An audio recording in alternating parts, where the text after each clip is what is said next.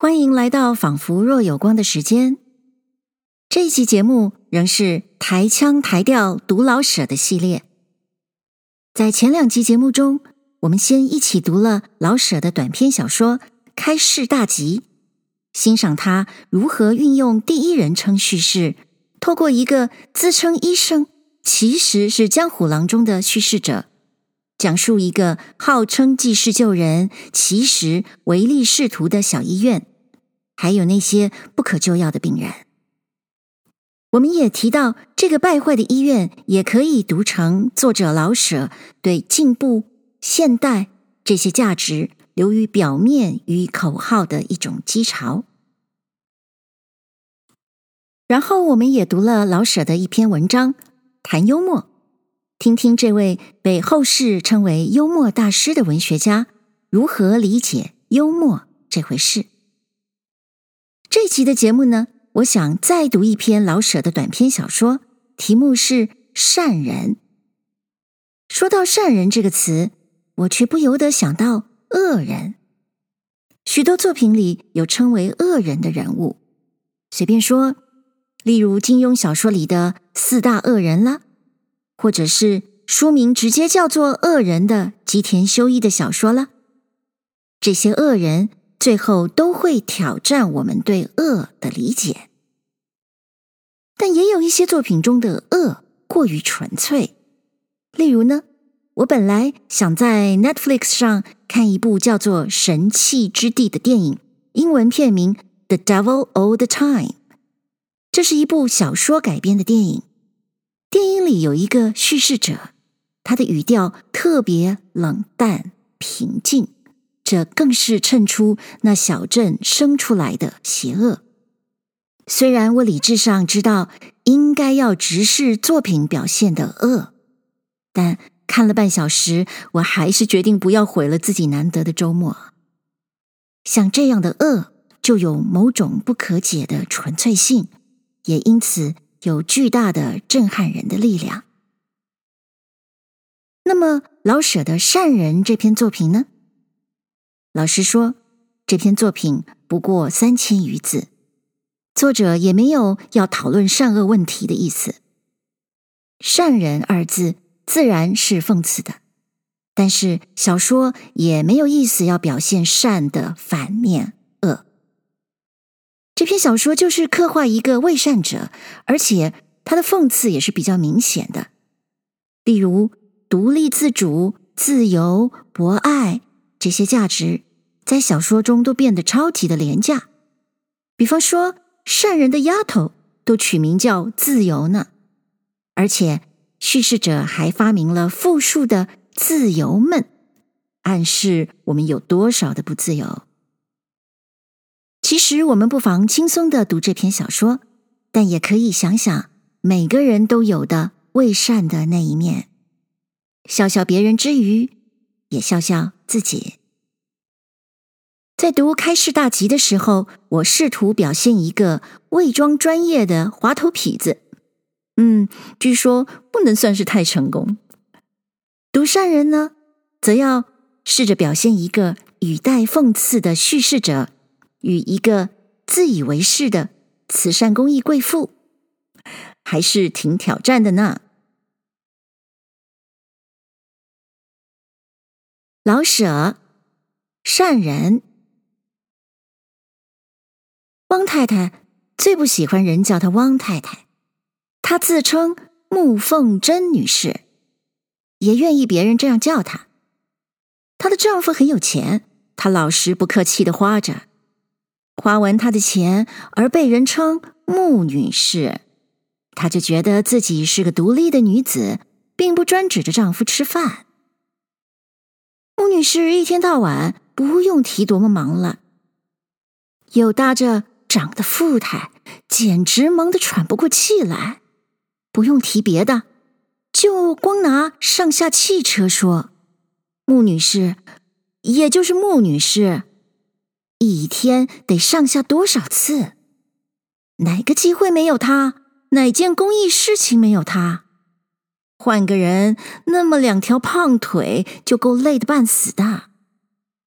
穆女士不怕。她的生命是献给社会的。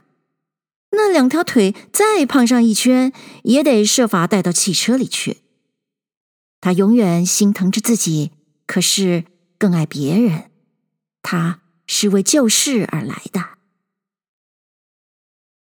穆女士还没起床，丫鬟自由就进来回话。她嘱咐过自由们不止一次了，她没起来不准进来回话。丫鬟就是丫鬟，叫她自由也没用，天生来的不知好歹啊！她真想抄起床边的小桌灯向自由扔了去，可是觉得自由还不如桌灯值钱，所以没扔。自由。我嘱咐你多少回了？穆女士看了看钟，已经快九点了。她消了点气，不为别的，是喜欢自己能一气睡到九点，身体定然是不错。她得为社会而心疼自己，她需要长时间的睡眠。不是，太太，呃，女士，自由想解释一下。说，有什么事啊？别磨磨蹭蹭的。方先生要见女士。哪个方先生？方先生可多了，你还会说话呀？老师方先生，他又怎样啦？他说他的太太死了。自由。似乎很替方先生难过。不用说，又是要钱。穆女士从枕头底下摸出小皮夹来，去给他这二十，叫他快走，告诉明白，我在吃早饭以前不见人。自由拿着钱要走，又被主人叫住。哎，叫博爱啊！放好了洗澡水，回来你开着屋子的窗户。啊，什么都得我现告诉，真劳人的慌。哎，大少爷呢？上学了，女士。嗯，连个 kiss 都没给我就走。好的。穆女士连连的点头，腮上的胖肉直动。大少爷说了，下学吃午饭，再给您一个 kiss。自由都懂得什么叫 kiss、pie 和 bath。快去啊，别废话，这个老人劲儿啊！自由轻快的走出去。穆女士想起来，方先生家里落了丧事，二少爷怎么办呢？无缘无故的死哪门子人呢？又叫少爷得荒废好几天的学。穆女士是极注意子女们的教育的。博爱敲门，水好了，女士。穆女士穿着睡衣到浴室去，雪白的澡盆放了多半盆不冷不热的清水。凸花的玻璃，白瓷砖的墙，圈着一些热气与香水味儿。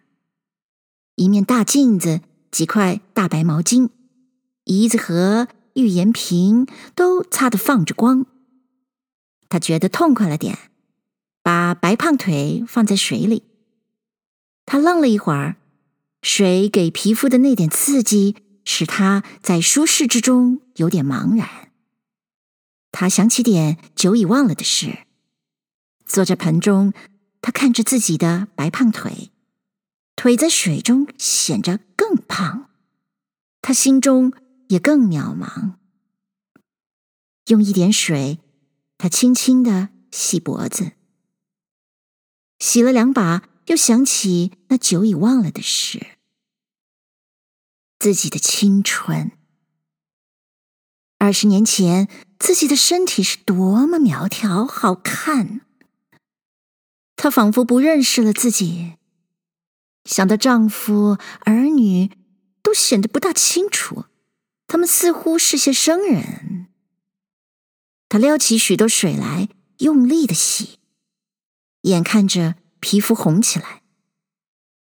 他痛快了些，不茫然了。他不只是太太、母亲，她是大家的母亲，一切女同胞的导师啊！她在外国读过书，知道世界大事，她的天职是在救世。可是救世不容易啊！二年前，他想起来，他提倡沐浴，到处宣传，没有澡盆不算家庭，有什么结果？啊，人类的愚蠢，把舌头说掉了，他们也不了解。摸着他的跛腿，他想。应当灰心，任凭世界变成个狗窝，没澡盆，没卫生。可是他灰心不得，要牺牲就得牺牲到底。他喊自由，窗户开五分钟就得啊，已经都关好了，女士。自由回答。穆女士回到卧室。五分钟的功夫，屋内已然完全换了新鲜空气。他每天早上得做深呼吸。院内的空气太凉，屋里开了五分钟的窗子，就满够他呼吸用的啦。先弯下腰，他得意，他的手还够得着脚尖。腿虽然弯着许多，可是到底手尖是碰了脚尖啊。抚养了三次。他然后直立着，喂了他的肺五六次，他马上觉出全身的血换了颜色，鲜红，和朝阳一样的热艳。自由，开饭。穆女士啊，最恨你一般人吃的太多，所以她的早饭很简单：一大盘火腿蛋，两块黄油面包，草果果酱。一杯加乳咖啡。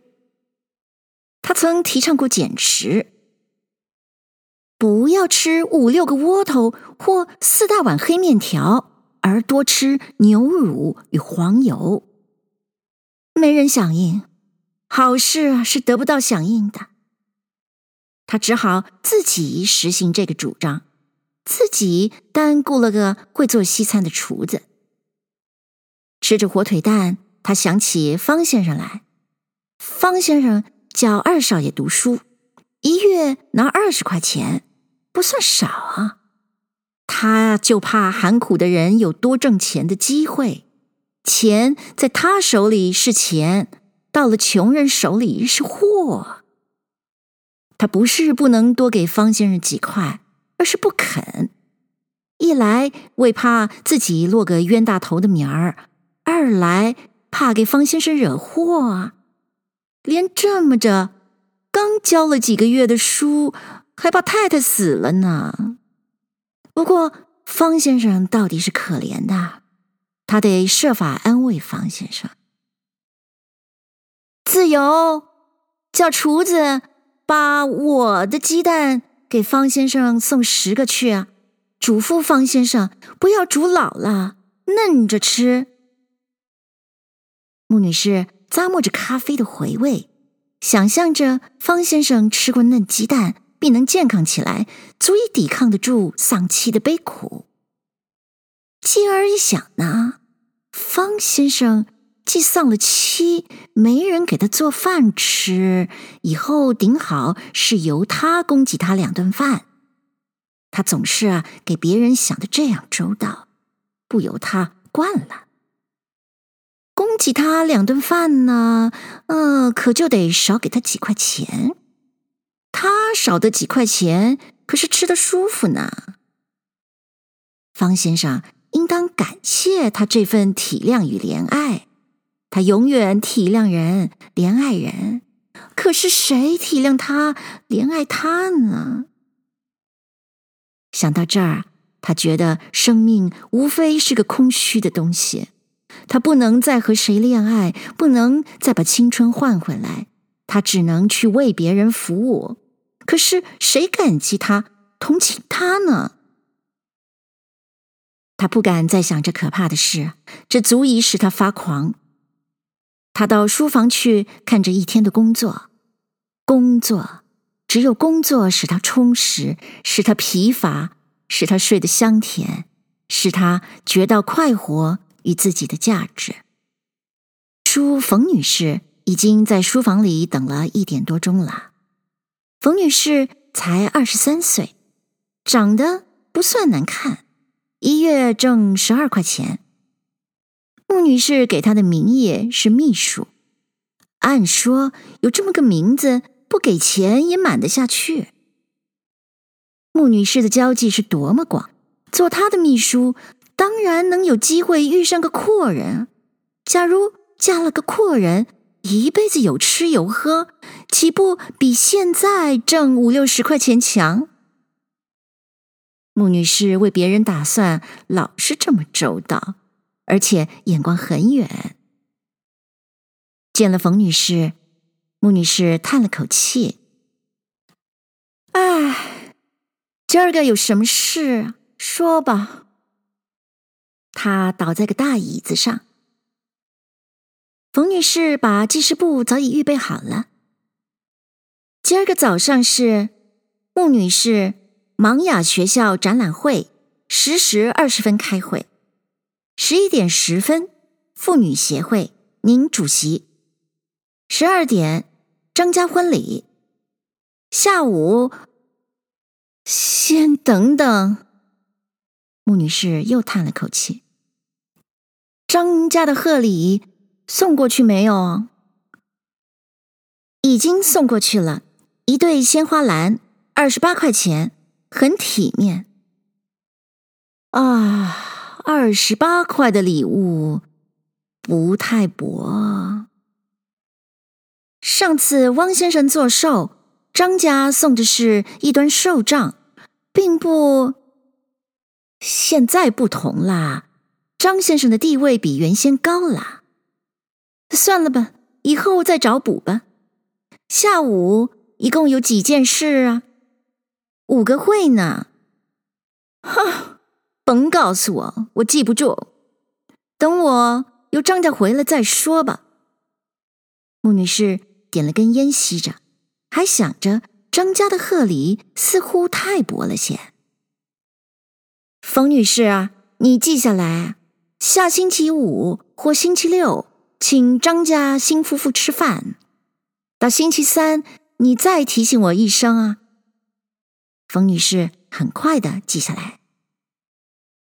别忘了问我张家摆的什么酒席！别忘了。是，穆女士。穆女士不想上玛雅学校去，可是又怕展览会照相，相片上没有自己，怪不合适。他决定晚去一会儿，顶好是正赶上照相才好。这么决定了，他很想和冯女士再说几句。倒不是因为冯女士有什么可爱的地方，而是她自己觉得空虚，愿意说点什么解解闷儿。他想起方先生来，方方先生的妻子啊，过去了，我给他送了二十块钱去和十个鸡子儿，怪可怜的方先生。穆女士的眼圈真的有点发湿了。冯女士早知道方先生是自己来见汪太太，她不见而给了二十块钱。可是她晓得主人的脾气。方先生真可怜，可也是遇见女士这样的人，赶着给他送了钱去。穆女士脸上有点笑意。我永远这样待人，连这么着还讨不出好来。人世是无情的，谁不知道女士的慈善与热心呢？唉，也许啊。穆女士脸上的笑意扩展的更宽心了些。二少爷的书又得荒废几天。冯女士很关心似的，可不是啊，老不叫我心静一会儿。要不我先好歹的教着他，我可是不很行啊。你怎么不行？我还真忘了这个办法呢。你先教着他得了，我白不了你。您别又给我报仇，反正就是几天的事。方先生试完了，还叫方先生教。穆女士想了会儿，哎，冯，简直这么办好不好啊？你就教下去，我每月一共给你二十五块钱，岂不整重？啊，就是有点对不起方先生。啊，那没什么，反正他丧了妻，家中的脚骨小了。遇机会，我再给他弄个十头八块的事儿，那没什么。啊，我可该走了。哎，一天一天的，真累死人。谢谢您收听这一集的《仿佛若有光》。欢迎您在收听的平台上按下订阅。下一集我们仍将继续抬腔抬调读老舍的系列，并且要开始挑战老舍的长篇小说。那么，我们下一集《仿佛若有光》的时间再会喽。